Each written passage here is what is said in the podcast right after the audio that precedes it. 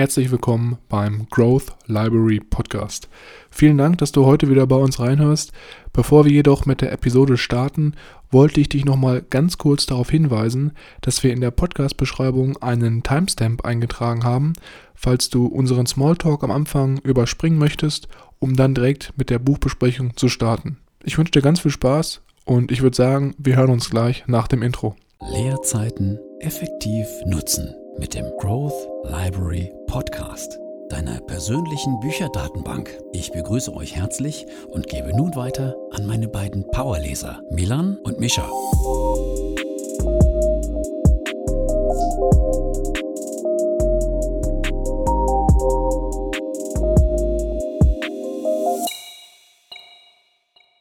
Herzlich willkommen, wie immer, auch nochmal von meiner Seite hier beim Growth Library Podcast.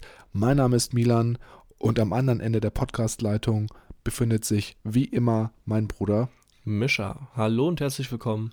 Natürlich auch wie immer von meiner Seite. Ja, wir haben es heute mal wieder geschafft, ein neues Buch aufzunehmen und uns sogar heute Abend zusammenzusetzen, um diese Aufnahme überhaupt stattfinden zu lassen. Es ist jetzt mittlerweile 22.18 Uhr, also schon relativ spät.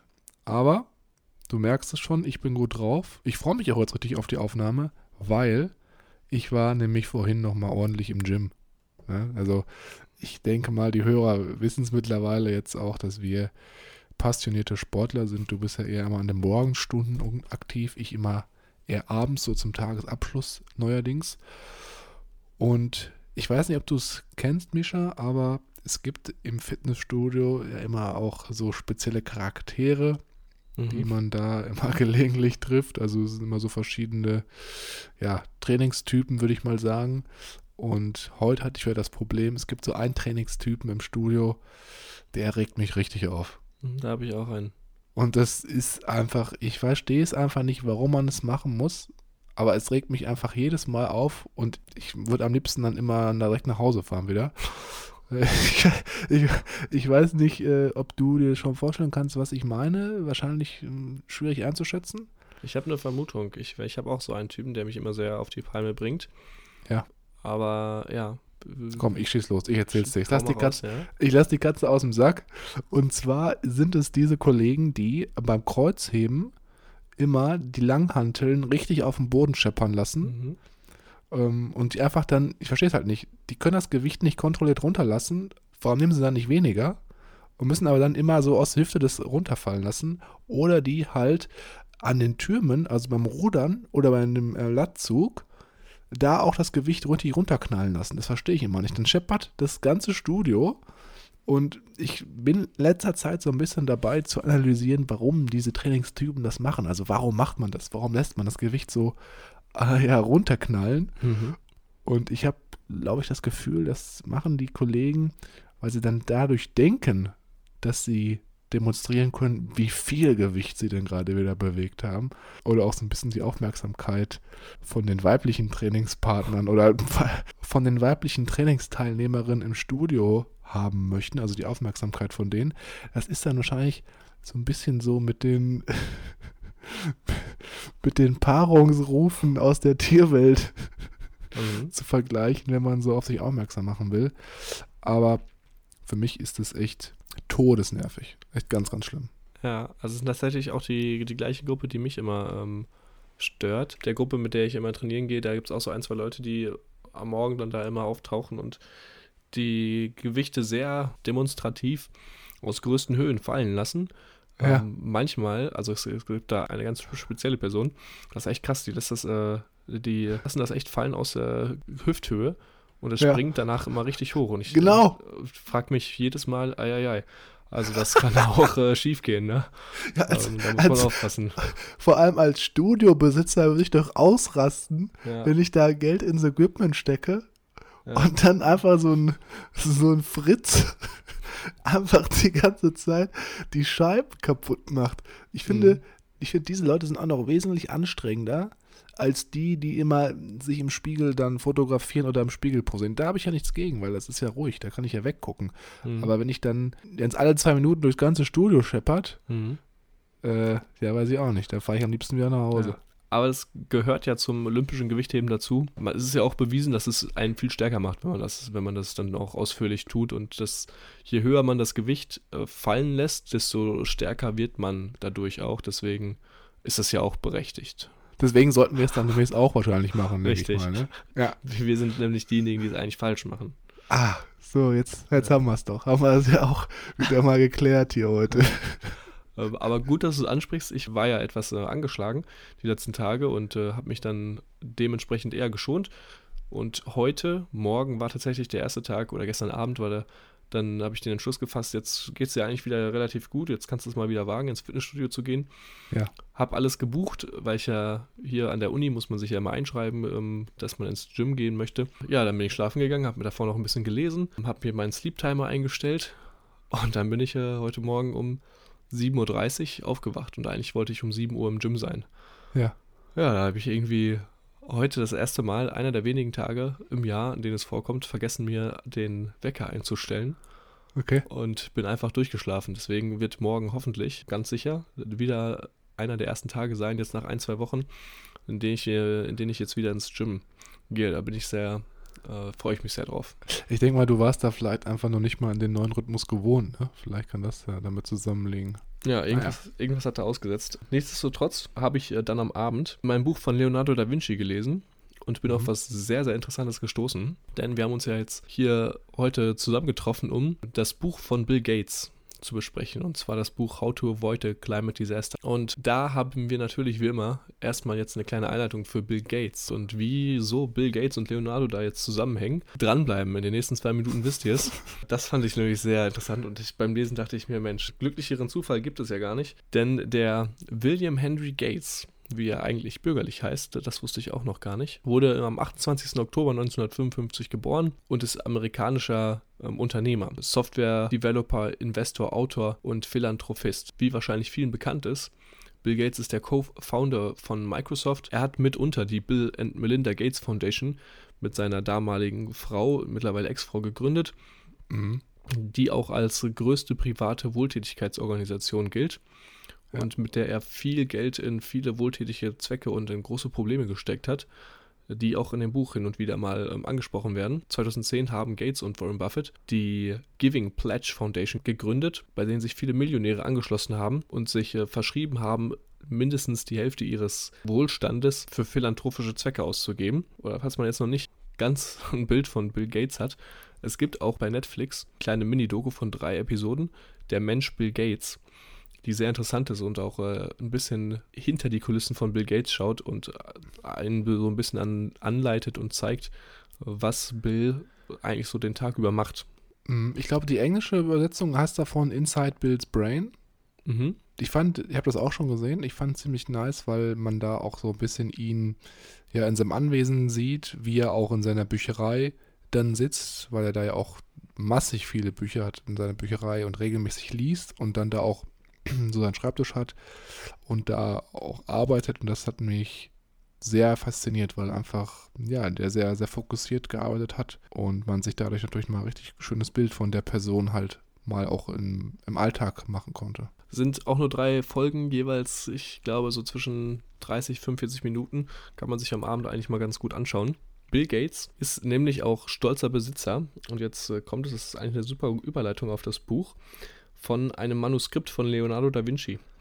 Und zwar gibt okay. es von Leonardo da Vinci ca. 25 Manuskripte-Ansammlungen, die im Laufe des Lebens von Leonardo äh, angefertigt worden sind, die später dann quasi zusammengebunden wurden äh, zu einem Manuskript, die bestimmte Themen umfassen. Bill Gates hat im Besitz den Codex Leisters, äh, der 72 Seiten beinhaltet und äh, hauptsächlich über Geologie und äh, Wasserstudien von Leonardo da Vinci gehen, die ja auch ähm, sehr nachhaltig oder sehr naturbezogen sind. Das finde ich ist eigentlich eine ganz gute Überleitung, wie wir mit diesem Buch hier oder von was wir von diesem Buch überhaupt erfahren können. Hätte ich nicht gedacht, dass es sowas auch wirklich noch in Privathänden gibt. Ich hätte eigentlich mhm. gedacht, dass so die meisten Werke von Leonardo da Vinci dass die in Museen ausgestellt werden. Und wenn du jetzt sagst, es gibt davon nur 25 Stück weltweit, mhm. dann will ich gar nicht wissen, was der Wert von so einem Originalmanuskript ist. Das muss ja dann Millionen, Millionen Beträge mhm. bestimmt gehen, ne? Ja, also nochmal kurz dazu. Es gibt wohl sehr viele äh, Notizen von Leonardo, äh, die von ihm angefertigt worden sind, weil er auch immer ein Notizbuch bei sich geführt hat. Die sind aber sehr meist undatiert und meistens ganz wild durcheinander. Und über die Jahre hinweg haben sich halt verschiedene Personen, die diese Sachen in die Hände bekommen haben, das versucht zu ordnen und quasi so kleine Mini-Bücher, will mhm. ich mal so sagen, zusammengefertigt. Und davon gibt es wohl so um die 25 und Bill Gates hat davon diesen einen genannten jetzt äh, im Privatbesitz. Ja, das ist auch so ein richtig nicer Flex auf einer Privatparty, ne? Ja. Wenn manche dann ihre Rolex zeigen oder ihre Autos und du einfach sagst, ja, ich habe ein Manuskript von Leonardo da Vinci zu Hause liegen. Ja, ja wild. Aber ich denke ja, es ist eine super Einleitung für das Thema heute. Auch äh, gerade jetzt, was das Buch betrifft, was wir heute besprechen werden. Du hast ja schon gerade gesagt, How to Avoid a Climate Disaster von Bill Gates, welches auch in diesem Jahr 2021 wirklich veröffentlicht wurde. Und ich denke mal, die ganze Topic ist aktueller denn je. Man sieht es ja immer wieder auch in den Medien. Klimawandel ist ja mittlerweile in aller Munde sozusagen. Und ich muss eigentlich gar nicht viel über den Buchinhalt sagen. Ich denke mal, es ist wirklich selbsterklärend. Bill Gates präsentiert hier so ein bisschen um das, was wir bis jetzt schon gelernt haben über Klimawandel, gerade auch von jahrzehntelangen Studien, die halt das Klima betreffen und bespricht auch hier dann im weiteren Schritte verschiedene Innovationen, die uns halt dabei helfen können, den Klimawandel zu bekämpfen oder sozusagen zu stoppen vielmehr. Und darum soll es auch heute gehen. Also wir haben uns das so überlegt, das Buch beinhaltet ja so um die 230 bis 50 Seiten. Ich habe es jetzt nicht ganz genau im Kopf. Und was wir machen werden, wir wollten wieder das Buch aufsplitten, wie eigentlich bei vielen Büchern, ähm, weil einfach der Buchinhalt wirklich viel zu bombastisch ist, um ihn halt wirklich in eine kurze Episode reinzuquetschen. Deswegen ist es so, dass wir drei Teile aufnehmen werden. Heute sprechen wir so ein bisschen über die Einleitung, was überhaupt Klimawandel genau bedeutet, warum es wirklich schwer wird, diesen zu verhindern und auch wirklich wichtige Fragen, die man in jeder Klimadebatte mit Freunden, Bekannten, Familienangehörigen etc. stellen sollte, um das Ganze auch mal in richtigen Rahmen zu setzen und auch vergleichen zu können.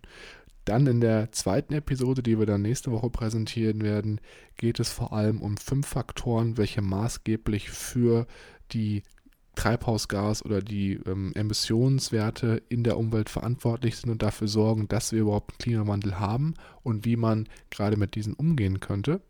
Und dann im dritten Teil sprechen wir vor allem darüber, wie wir uns an die Änderungen im Klima aktuell anpassen können und welche Schritte wir aktiv gehen müssen, um den Klimawandel zu stoppen und das Ganze wieder umzukehren. Ich denke mal, wir haben da eine ganz gute Struktur überlegt und ich würde sagen, wir starten dann jetzt direkt mit dem ersten Teil. Ich äh, bin gerade auf äh, dieses Buch sehr gespannt und bin auch sehr gespannt, was du davon hältst. Meine Meinung, glaube ich, kennst du ja relativ gut, was das Ganze angeht. Deswegen äh, habe ich das Buch ja auch äh, unbedingt in meinem Besitz haben wollen. Nichtsdestotrotz, bevor wir jetzt hier loslegen, ist wie immer natürlich für euch der Disclaimer. Wir fassen nicht das komplette Buch zusammen, das würde hier den Rahmen unseres Podcasts sprengen. Deswegen haben wir uns nur die Aspekte rausgesucht, eben pro Kapitel, die wir am interessantesten und am relevantesten fanden, die wir hier raus erwähnen. Und falls ihr das Ganze nochmal genauer nachschauen wollt, kann man das äh, auf jeden Fall tun. Da gibt es einen Link in den Show Notes. Genau. Dann würde ich sagen, wir starten jetzt mal mit dem Intro und ich wollte das Ganze hier heute etwas knapper einleiten. Und zwar geht es ja darum, dass wir schon wissen, aktuell ist ja der Trend weltweit so, dass man versucht, wirklich mit erneuerbaren Energien den Klimawandel zu stoppen oder auch vor allem Emissionswerte zu senken. Ich glaube, Solarenergie, Windenergie ist da in aller Munde. Gerade auch, wenn man so ein bisschen überlegt, es gab ja so eine Zeit, da hat sich jeder Privathaushalt oder viele Privathaushalte äh, Solarplatten aufs Dach gelegt, um da so ein bisschen, ja, ich sag mal, dem Klimawandel entgegenzuwirken oder auch, dass Windkraftwerke wirklich vor die, vor die Nordseeküsten oder in die Nordsee selbst gesetzt wurden, um da wirklich das Maximale aus der Windenergie rauszuschöpfen. Und was Bill Gates jetzt hier eigentlich in der Anleitung sagt, ist, dass das Problem hierbei natürlich ist, dass die Sonne nicht die ganze Zeit scheint und der Wind nicht die ganze Zeit weht und dass wir auch gar nicht genug Batterien haben, um genug Energie zu speichern, damit wir wirklich konstant die Leistung liefern können, die wir halt brauchen, oder die, die Energie liefern können, die wir halt brauchen, um die ganze Welt zu versorgen. Und dass uns das nicht helfen wird, die Emissionen langfristig komplett zu sinken, wenn wir uns nur auf die erneuerbaren Energie konzentrieren. Weil, das ist auch noch ein sehr wichtiger Punkt, auf den wir hinterher noch zu sprechen kommen, Elektrizität macht nur 27 Prozent der globalen Emissionen aus. Das heißt, es ist wirklich nur ein Drittel, der dafür verantwortlich ist, dass wir einen Klimawandel haben oder dass wir einen Klimawandel vorliegt. Und daraus resultiert ganz einfach, dass wir uns neue Wege überlegen müssen, wie wir Energie produzieren können, auch auf eine wirklich klimafreundliche Art, ohne halt fossile Brennstoffe zu verbrennen, weil uns das halt aktuell, so wie wir das Ganze angehen, nicht helfen wird, die Emission wirklich auf Null zu bringen. Und er vergleicht das hier so ein bisschen wie mit der Corona-Pandemie, weil da war es ja auch so, dass wirklich neue Wege, Impfstoffe, neue Impfstoffe, neue Behandlungsmethoden gefunden werden müssten, um mit dem Virus klarzukommen. Und so ist es halt auch mit dem Klimawandel. Es hilft uns jetzt nicht, irgendwie weniger zu fliegen oder weniger zu fahren oder halt uns darauf zu konzentrieren, unsere Energie nur aus Solar oder nur aus Wind zu gewinnen, sondern wir müssen wirklich neu denken, neue Wege finden und vor allem die grünen Alternativen wesentlich attraktiver und günstiger machen als eben die klimaschädlichen. Das fand ich auch sehr, sehr gut von ihm, dass er nicht hier ins Blaue hinaus posaunt hat, äh, wir müssen jetzt unbedingt sofort alles einstellen, sondern wir müssen halt schauen, dass wir die grünen Alternativen einfach viel günstiger anbieten können als fossile Brennstoffe oder fossile ähm, Energieträger, um also einen Anreiz für die großen Unternehmen zu setzen, dass die halt auch mitmachen und umschwingen. Mhm. Auch dieser Vergleich mit, dem, mit der Badewanne finde ich sehr cool, dass man sich das, das Klima als Badewanne vorstellen kann, in der wir langsam äh, Wasser oder momentan vielleicht etwas mehr oder etwas zu viel Wasser hineinfüllen. Und äh, diese ganzen Ziele, die wir uns setzen, bringen quasi nur so weit was, dass wir den Zugang oder den Zufluss zum Wasser oder zu der, den Zufluss zur Badewanne etwas runterschrauben, ist aber immer noch etwas Wasser in die Badewanne hinzu, hinzufließt und wir es quasi damit etwas verlangsamen, aber die Badewanne trotzdem irgendwann voll ist und überläuft. Das erste Kapitel, das sich jetzt auch äh, zu der Badewanne jetzt hier quasi anpasst, ist, warum müssen wir eigentlich zu dieser schwarzen Null? Warum sollen wir null Carbondioxid ausstoßen und was haben wir als Vorteile? Und hier wird auch von Bill Gates eine äh, sehr realistische Zukunft quasi beschrieben.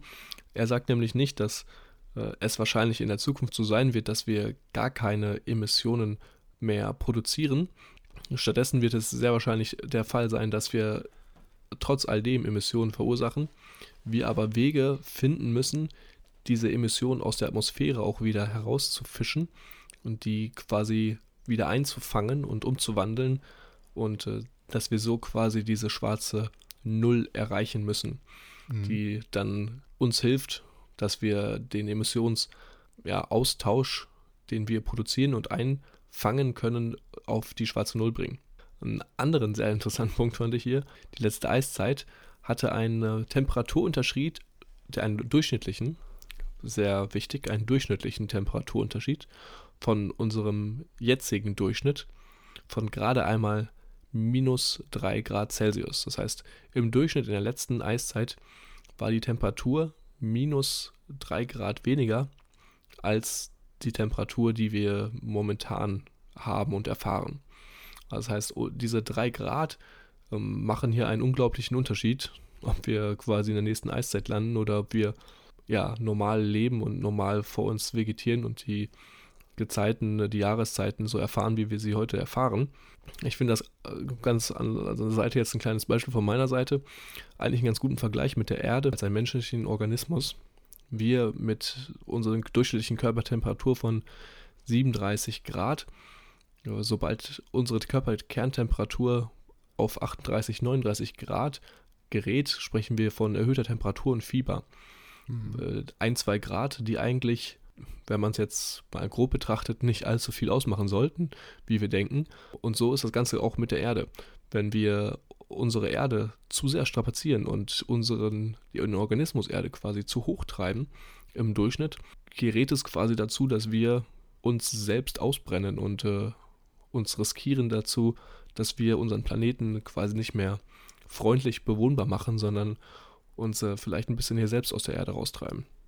Ja, man sagt ja immer so ein, zwei Grad, ach, das kann schon nicht so viel sein im Endeffekt. Mhm. Ist es aber dann doch mehr, als man vermutet eigentlich. Ne? Also es kann schon einen sehr krassen Unterschied machen, wie du auch schon gerade mit der Eiszeit beschrieben hast. Und mhm.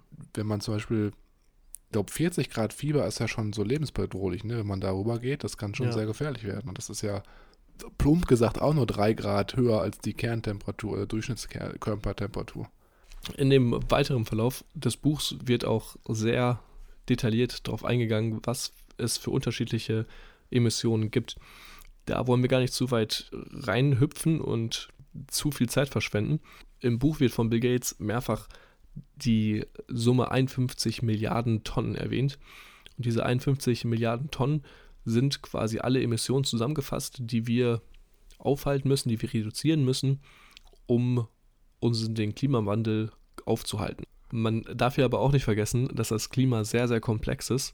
Und gerade wenn Naturkatastrophen, so wie wir sie jetzt in Deutschland erlebt haben, in Nordrhein-Westfalen äh, vor einigen Monaten, auftreten, man nicht quasi sagen kann, das ist der Klimawandel. Man kann das eher so ausdrücken, dass der Klimawandel die Chance einer Naturkatastrophe um einiges erhöht. Man kann aber nicht sofort zurückschließen, dass dieses und jenes in der Natur an einer Katastrophe ausgelöst wurde durch den Klimawandel. Der Klimawandel an sich erhöht lediglich nur die Chancen, dass jenes Risiko viel höher ist, als es eigentlich sein sollte und viel äh, häufiger auftreten kann, dass dieses Ereignis viel häufiger auftreten kann. Ja, das fand ich war auch ein sehr, sehr spannender Punkt, weil er sagt halt hier, wie du schon auch gut beschrieben hast oder richtig beschrieben hast, dass man das halt nicht direkt in Relation setzen kann. Was man halt nur weiß, ist, dass der Klimawandel die Temperatur erhöht und dann daraus mehrere Events entstehen, die sich halt miteinander kombinieren und in der Summe auch wesentlich stärker und auch schädlicher werden für uns Menschen. Und es gibt hier so eine sehr, sehr schöne Kausalbeispieldarstellung, die ich gerne einmal erläutern würde. Und zwar weiß natürlich jeder, wenn es wärmer wird, steigt die Temperatur und dadurch werden halt weitere Bereiche des Planeten werden halt mit hoher Luftfeuchtigkeit angereichert, weil eben die Feuchtigkeit durch die erhöhte Temperatur aus dem Boden absteigt. Und wie wir durch verschiedene Temperaturforschungen wissen, ist es halt so, dass Moskitos gerade diesen feuchten, warmen, tropischen Regionen sehr lieben und sich dadurch halt weiter fortpflanzen können. Und ein anderer Teilaspekt, der halt auch zu diesem erhöhten Luftfeuchtigkeitswert beiträgt, ist halt, dass der Körper nicht mehr so gut abkühlen kann, weil die Luft halt irgendwann auch einen speziellen Wert erreicht hat, an dem sie halt Luftfeuchtigkeit aufnehmen kann und der Körper kühlt halt dadurch ab, dass er Luft, dass er Feuchtigkeit in die Luft abgibt. Das heißt, erhöhte Temperatur, Moskitos breiten sich auf der einen Seite weiter aus, was zu mehr Erkrankungen und dadurch zu mehr Todesfällen führt. Dazu kommt aber auch noch, dass Leute mit Herzproblemen schneller Herzinfarkte zum Beispiel bekommen können oder Hitzeschläge viel mehr, weil der Körper nicht richtig runterkühlen kann. Und es gibt dann noch eine dritte Studie, die halt auch noch mit da reinspielt. Da hat man halt rausgefunden, dass es einen erhöhten Wert von Flüchtlingen gibt, wenn halt die. Temperaturen in verschiedenen Regionen steigen, weil auch weniger, weil auch weniger Lebensmittel angebaut werden können oder halt auch Gebiete überschwemmt werden und somit dann Wohnmöglichkeiten von den lokalen Einwohnern zerstört werden. Ja, das ist äh, ein sehr wichtiger Punkt, den du ansprichst. Gerade die Moskitos fand ich auch sehr interessant, dass andere Bereiche der Erde äh, viel mehr unter Malaria und Co. leiden könnten, dadurch, dass diese Tierarten quasi gezwungen, gezwungen werden, ihren natürlichen Lebensbereich zu verändern und äh, den Äquator etwas äh, ja, weiter nach oben oder entweder nördlich oder südlich äh, wandern müssen. Ähm, was ich auch sehr interessant fand, war, dass gerade durch diese Naturkatastrophen die Infrastruktur in vielen Städten um Jahrzehnte zurückgesetzt werden können. Zum Beispiel in 2017 gab es einen Hurricane in Puerto Rico, der die Infrastruktur um mehr als zwei Jahrzehnte zurückgesetzt hat, was äh, natürlich dann auch global ähm, ökonomisch riesige Probleme mit sich zieht und enorme Kosten. Äh, ich möchte gar nicht wissen, was es jetzt auch in Deutschland nach diesen großen Überschwemmungen an ja, Aufwand und Geld kostet, allein die ganze Infrastruktur wieder auf Vordermann zu bringen. Mhm. Und wenn das, wenn solche Katastrophen jetzt nicht mehr alle 30, 40 Jahre, sondern halt alle 10, 20 Jahre entstehen, ist es ja auch ein unglaubliches kostenspieliges Umfangen, dass die Politik da mit ein sich geht. Deswegen sollten die eigentlich auch sehr dahinter sein, sowas äh, aufzuhalten, dass man da halt nicht jede x Jahre so viel Geld wieder für den Neuaufbau einstecken muss. Mhm. Ganz davon abgesehen ist natürlich auch solche Sachen, die man vielleicht etwas eher auf dem Schirm hat, wie zum Beispiel die, das Ansteigen der Meeresspiegeln oder das Aussterben der Korallenriffe, ähm, die natürlich dann auch uns sehr stark tangieren durch das Abschmelzen der Gletscher und Co. Ich glaube, das ist äh, ja, glaube ich, eher bekannt als äh, die anderen Punkte, die wir hier genannt haben. Und aus die, all den genannten Gründen sollte es uns quasi interessieren oder sollte es uns wenigstens klar machen, warum wir diese, diese schwarze Null, diese Null-Emissionen erreichen wollen oder erreichen sollten. Ich denke, das war doch ein ganz guter Abschluss fürs Kapitel. Was hier in dem Buch dann auch final nochmal gesagt wird, ist, dass es hier vor allem darum geht, dass wir Methoden entwickeln oder auch Innovationen von Bill Gates vorgeschlagen bekommen, welche uns wirklich dabei helfen sollen, aufzuhören, diese Emissionen in die Atmosphäre zu pusten und dafür grüne Alternativen zu finden. Aber da werden wir auch nochmal später wesentlich detaillierter drauf eingehen, glaube ich. Gerade in der zweiten Episode werden wir da nochmal genau drüber sprechen, was es ob für Faktoren gibt, die halt viel Emissionen verursachen und dann auch nochmal genau, welche Innovationen uns helfen können, diese halt eben auszumerzen. Dann würde ich sagen, wir springen jetzt direkt ins zweite Kapitel und zwar geht es hier darum, warum es denn überhaupt so schwierig wird, den Klimawandel zu stoppen und auch wieder rückgängig zu machen. Mhm. Und auf der einen Seite, Mischa, ich denke mal, du kennst die Geschichte auch, möchte ich trotzdem eine Geschichte erzählen. Und zwar ist die auch sehr, sehr kurz. Und zwar geht es nämlich darum, dass sich zwei Fische im Meer treffen. Okay. Und der eine Fisch fragt dann sozusagen den anderen, ja, wie ist denn heute das Wasser bei dir? Mhm. Und dann fragt der andere Fisch, was zur Hölle ist Wasser? Und hast du schon eine Ahnung, worauf ich mit dieser Geschichte hindeuten möchte? Ja, ich habe so das Gefühl, das geht so in die Richtung, ich sehe den äh, Wald vor lauter Bäumen nicht. Richtig, zehn Punkte für Gryffindor. Nein, es geht nämlich wirklich darum, dass Bill Gates hier einen sehr, sehr krassen, eine krasse Verbindung zu fossilen Brennstoffen oder zu fossilen Rohstoffen halt linkt. Und zwar ist es so, dass fossile Rohstoffe so viel unseres Alltags beeinflussen, dass wir es gar nicht mehr so wirklich wahrhaben, wie viel uns das eigentlich beeinflusst. Also ich denke mal, wenn du heute Morgen aufgestanden bist, hast du bestimmt deine Zähne geputzt. Das war wahrscheinlich mit einer Plastikzahnbürste und du musst halt vorstellen, alles was aus Plastik ist, hat direkt mit Erdöl zu tun, weil Plastik aus Erdöl gewonnen wird. Dann bist du vielleicht zur Schule gefahren, okay, du bist jetzt in der Uni, deswegen fährst du nicht mehr zur Schule, aber du bist ja auch mit dem Fahrrad unterwegs, aber früher sind mhm. wir ja auch mit dem Bus zur Schule gefahren. Der Bus wurde auch mit Brennstoff sozusagen angetrieben. Dann haben wir vielleicht morgens oder in der Schule mal einen Salat gegessen. Der Salat wurde halt auch gedüngt und gerade für diesen Dünger ist es so, dass da auch wieder Erdöl für verantwortlich ist oder halt gebraucht wird. Ähm, also du siehst schon, es gibt wirklich ganz, ganz viele Gegenstände, die halt direkt mit Erdöl zu tun haben. Und deswegen ist es halt auch so schwer, das Ganze zu eliminieren, weil es halt so krass auch in unserem Alltag einen Platz gefunden hat. Gerade alles, was aus Plastik ist, was synthetisch hergestellt wird und dann Brennstoffe, die halt unseren Alltag maßgeblich beeinflussen. Da, da hatte ich auch gar nicht so auf dem Schirm. Also abgesehen davon, dass Plastik ja sehr umweltschädlich ist, weil es halt sehr lange sich noch aufhält und sich nicht gerade sehr schnell abbaut. Ja, ja, genau richtig. Und es ist halt auch so, jeden Tag, also Gesamtkonsum der Welt an Erdöl oder an fossilen Brennstoffen ist halt 4 Milliarden Gallons every day. Und weil es halt eben so ist, dass die fossilen Brennstoffe so krass unseren Alltag beeinflussen, kannst du natürlich auch vorstellen, dass es sehr, sehr schwierig ist, das von heute zu morgen umzustellen oder halt komplett umzustellen. Und neben dieser Allgegenwärtigkeit von fossilen Brennstoffen ist es halt auch nochmal zusätzlich so, dass es halt nicht nur die wohlhabende Welt ist, die halt jetzt langsam oder die schon lange Gebrauch von diesen ganzen Gegenständen macht und auch diesen erhöhten Lebensstandard lebt, der halt durch die fossilen Brennstoffe uns ermöglicht wurde. Nein, es ist natürlich auch so, dass gerade die Entwicklungsländer, dass da auch langsam der Standard, der Lebensstandard sich erhöht und da auch immer mehr dann diese Produkte, die wir tagtäglich nutzen, die Fortbewegung auch immer mehr präsent wird und dann natürlich da auch die Emissionswerte pro Kopf weiter steigen. Und deswegen kann man natürlich jetzt auch nicht sagen, ja, äh, wir hören jetzt auf, die Entwicklungsländer weiter zu entwickeln. Die haben ja auch ein Recht auf einen höheren Lebensstandard. Und das ist halt das nächste Problem, was sich dann auch mit hier einschleust, sag ich mal. Das fand ich auch ähm, einen sehr realistischen Perspektive auf die Zukunft, die hier von dem Autor gegeben wird. Dass er halt quasi nicht sagt, okay, alles schön und rosa oder alles schlecht und doof. Äh, wobei ich schon gemerkt habe, dass gerade die ersten Kapitel eher ein bisschen ähm, düsterer klangen. Umso schöner war dann später auch zu hören, dass wie man die Schritte doch noch äh, einleiten kann, um es dann zu schaffen. Aber am mhm. Anfang war ich echt ja, etwas niedergeschlagen von, von den ganzen Fakten.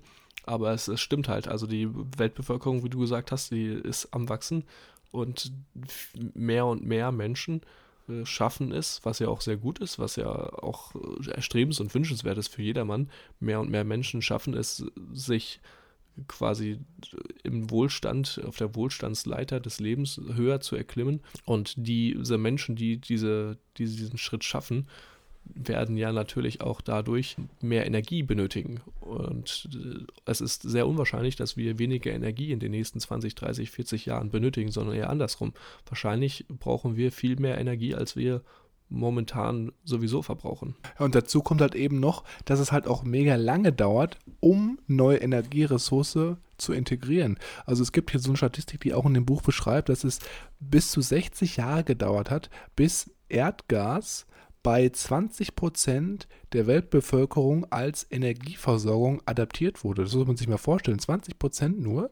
Und es hat 60 Jahre gedauert. Da kann man sich ja mal jetzt unbedingt ausrechnen oder Vergleichswerte austüfteln, wie lange es dann dauern würde, wirklich komplett grüne Energiequellen weltweit anzupassen. Das ist also auch ein sehr, sehr langwieriger Prozess, der sich halt hier einleitet. Mhm. Und ich möchte noch einen Punkt nochmal dazu sagen, auch, der auch noch das Ganze noch weiter toppt. Es ist nämlich auch so, viele kennen es wahrscheinlich schon aus unseren Podcast-Episoden. Murray's Law haben wir schon oft besprochen, nämlich dass Computerchip Power sich alle zwei Jahre verdoppelt. Und da gibt es natürlich jetzt den einen oder anderen, äh, ja, gewitzten Fuchs, der dann halt sagt, ja, bei Energie ist es ähnlich. Alle zwei Jahre kriegen wir mehr Energie aus zum Beispiel einem Kilo Kohle raus. Ganz so einfach ist es eben nicht es kommen da mehrere Faktoren zusammen, die das Ganze einfach unmöglich machen. Gerade auf der einen Seite vergleicht man hier wieder Bier mit Äpfeln, weil wir auf der einen Seite Technologie mit eben im natürlichen Brennstoff ver vergleichen, wo man einfach nicht alle zwei Jahre so viel Innovation herausbringen kann, um den Energiewert zu verdoppeln. Ist einfach nicht möglich und es gibt auch dieses, dieser fossile Rohstoff einfach nicht her. Und auf der anderen Seite ist es auch so, dass so ein Energiekraftwerk auch einfach nochmal eine ganz andere Größe hat. Das heißt, wenn ich jetzt ja im ersten Jahr ein Kohlekraftwerk für eine Milliarde dahin stelle, dann kann ich natürlich nicht nach zwei Jahren sagen, ja, wir haben jetzt neue Technologie, die das Doppelte an Energie aus einem Kilo Kohle rausholt und deswegen reiße ich das Energiekraftwerk wieder ab. Das geht natürlich in dem Fall nicht. Und deswegen ist auch der Markt einfach wie viel langfristiger man denkt, wie viel langfristiger und die Gesellschaft toleriert halt auch wesentlich weniger Risiko, gerade wenn es um Kraftwerke geht. Ist natürlich auch verständlich und deswegen kann man da jetzt nicht so einfach, einfach kann man da jetzt nicht ganz einfach sagen, wir setzen hier Murray's Law ein. All die Fakten sind, wie Bill in seinem Buch beschrieben hat, trifft es eigentlich ganz gut, vielleicht als Abschluss, sehr schwindelerregend, diese Verhältnisse, die man jetzt hier nennt. Äh, nichtsdestotrotz muss es nicht paralysierend sein, denn es gibt tatsächlich einiges, das wir tun können, um dem Ganzen entgegenzuwirken. Um uns quasi nicht jetzt hier von den ganzen Fakten paralysieren zu lassen, sollte man, wie Bill es hier beschreibt, immer fünf Fragen oder fünf Fakten im Kopf haben, wann immer man über den Klimawandel spricht. Und äh, wie er selber sagt, wann immer man mit dem Thema zu tun hat, und sich einfach nochmal versucht, dieses große Bild, diese fünf Fakten in den Kopf zu rufen, hilft es einem, das Ganze noch ein bisschen ähm, geordneter einzugliedern in äh, das bestehende Muster oder in das bestehende Bild. Die erste dieser fünf Fragen ist die Frage, wie viel von den 51 Milliarden Tonnen wir hier eigentlich äh, sprechen. Und das Ganze ist so beschrieben, das fand ich immer eigentlich ganz gut im Buch, wenn ein Unternehmen, ein neues Startup zu einem kommt und sagt, hier, wir haben die unglaubliche Lösung, wir können die Emissionen aus der Atmosphäre direkt rausgreifen und wir wandeln das um in Trinkwasser oder was auch immer. ähm, oder wandeln das um in Energie, ist mir irgendeine verrückte, ganz krasse Idee. Ja, Vanillepudding. Vanillepudding, genau. wir, wir haben diese tolle Maschine, die packst du dir auch an dein Fenster auf dem Balkon und du kriegst am Tag einen Vanillepudding aus der Maschine raus und das Ganze in die Perspektive quasi zu rufen, wie viel tatsächlich umgewandelt wird, wie viel tatsächlich eingespart wird von diesen 51 jährlichen Milliarden Tonnen, bringt das Ganze vielleicht ein bisschen näher oder ein bisschen besser auf die Perspektive, um diese Technologie einzuordnen, wie effektiv sie eigentlich wirklich ist und wie viel sie beitragen könnte. Natürlich dann auch hochgerechnet.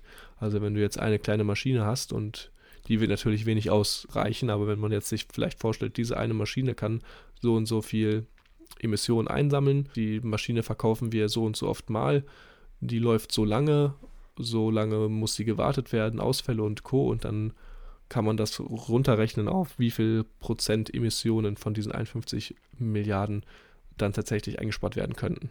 Ja, es gab da so ein ganz krasses Beispiel von einer Fluggesellschaft, die halt gesagt hat, wir schaffen es 17 Millionen Tonnen pro Jahr einzusparen.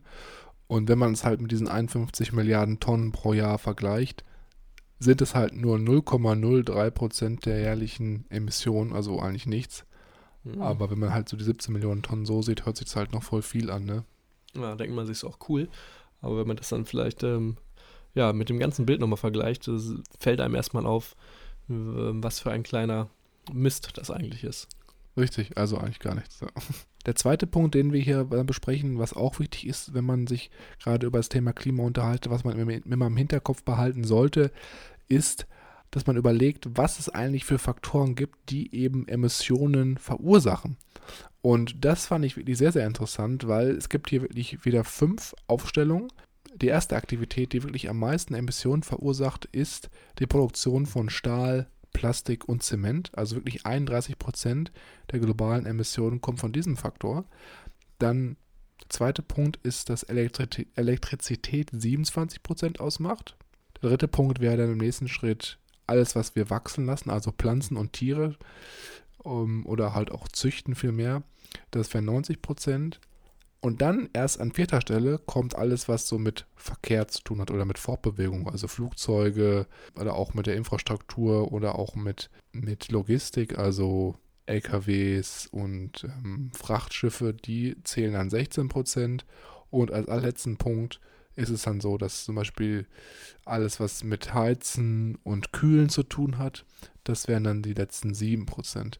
Und ich finde es halt krass, dass so viele aktuell so den Fokus haben, ja, wir müssen jetzt elektrische Autos auf die Straßen setzen, weil das ja so viel Gutes fürs Klima tut. Aber im Endeffekt ist die Fortbewegung an vierter Stelle, was globale Emissionswerte angeht.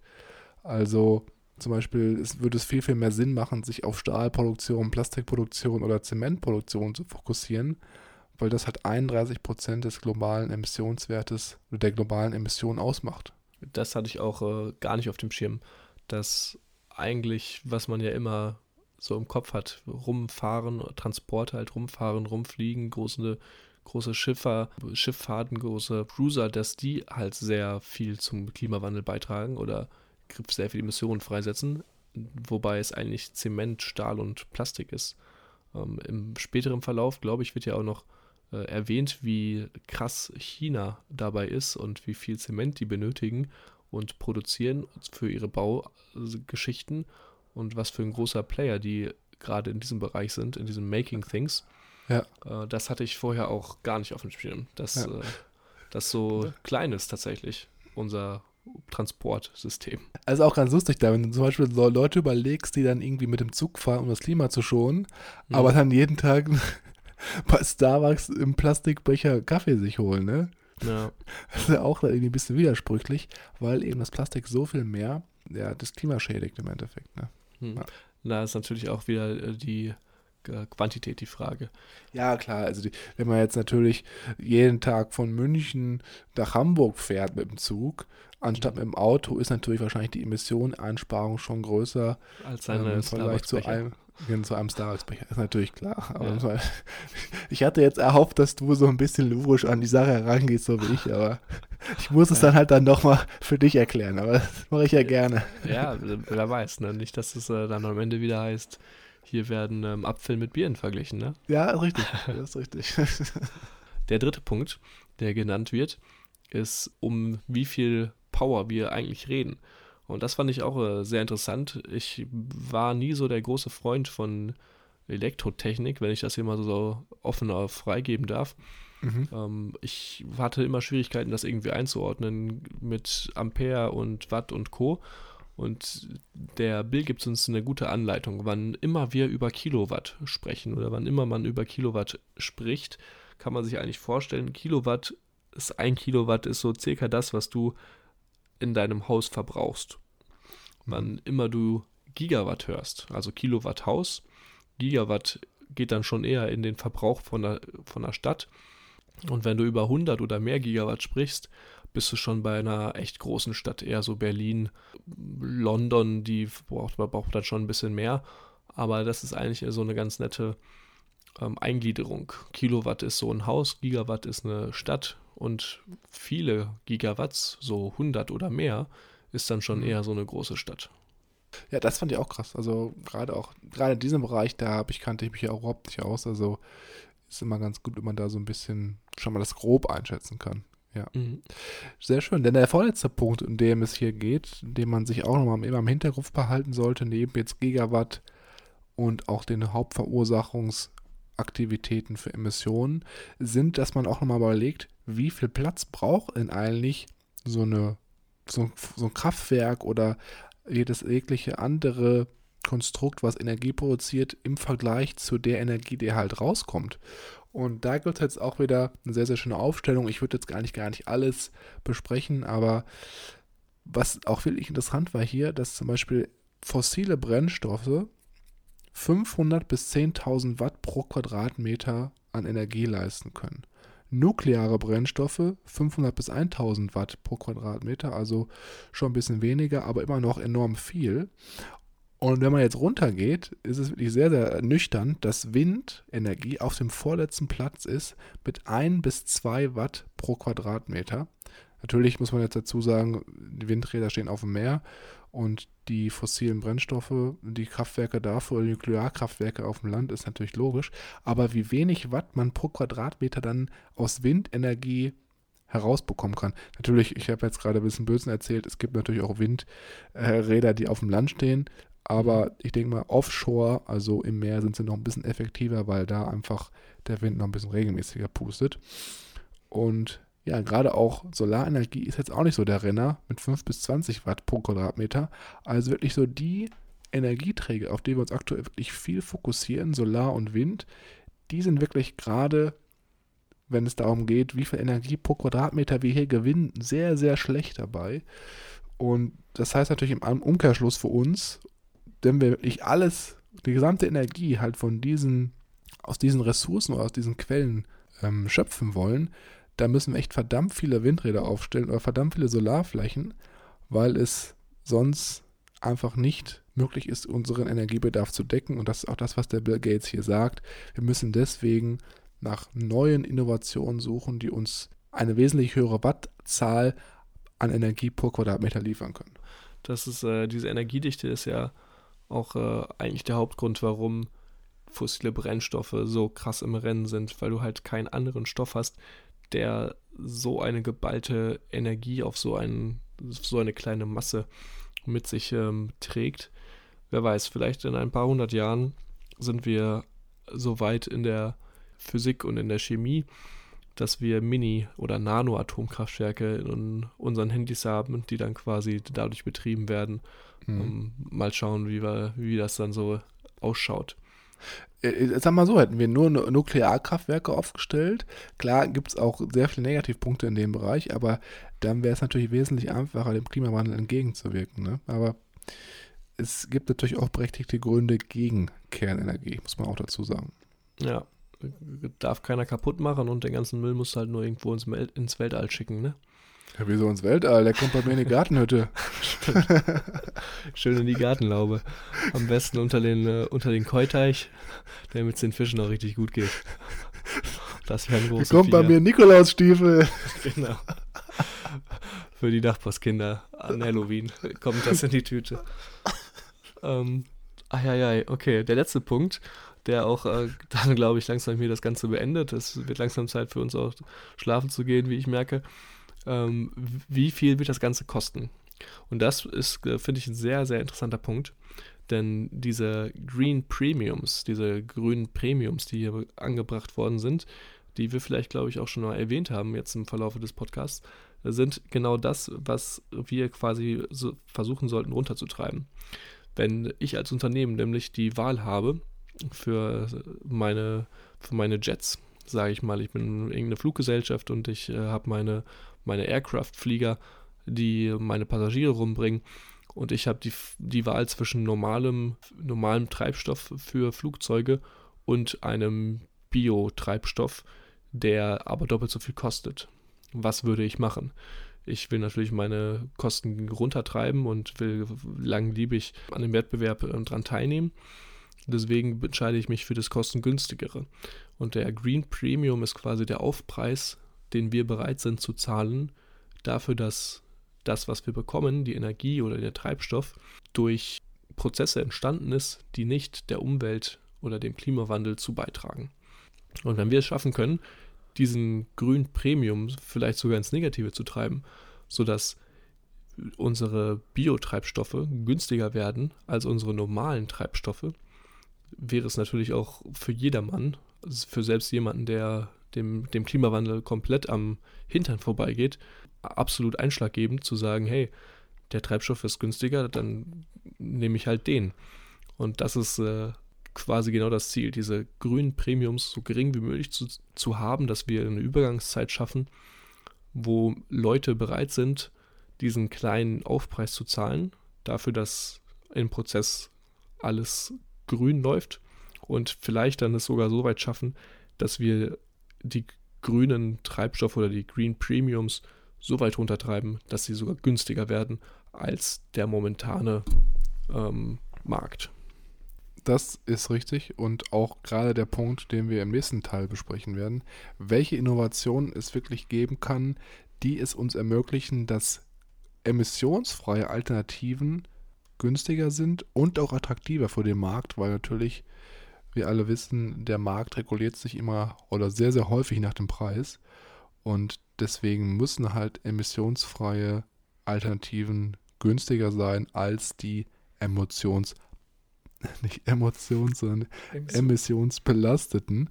Und das schauen wir uns alles in der nächsten Episode an. Ich denke, wir haben heute wieder jetzt sehr, sehr schön über den ersten Teil gesprochen, schon ein paar schöne, interessante Fakten hier mitgeteilt. Und ja, ich bedanke mich wie immer bei euch fürs mhm. Zuhören, Mischa natürlich auch. Absolut. in der nächsten Episode ja, sprechen wir quasi dann nochmal über die Sachen, die wir gerade schon angesprochen haben, über diese großen ähm, Pfeiler, wie wir Emissionen verursachen. Hm, genau, richtig. Also das, was ich besprochen habe vorhin.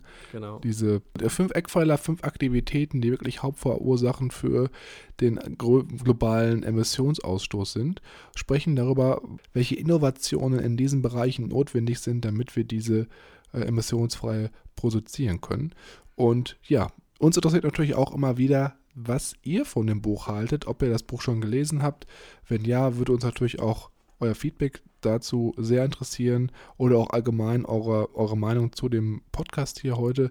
Schreibt uns dazu gerne auf Instagram unter growthlibrary.official oder aber auch über unsere Webseite www.growth-library.de. Da gibt es ein Kontaktformular.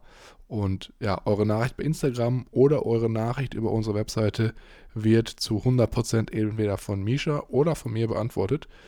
Und ansonsten könnt ihr uns unterstützen, wenn ihr unseren Podcast abonniert auf Spotify und uns ansonsten Follow auf Instagram da gibt. Also, vielen Dank fürs Zuhören und wir hören uns dann in der nächsten Woche mit dem zweiten Teil von How to Avoid a Climate Disaster von Bill Gates. Bis dann. Tschüss. Ciao.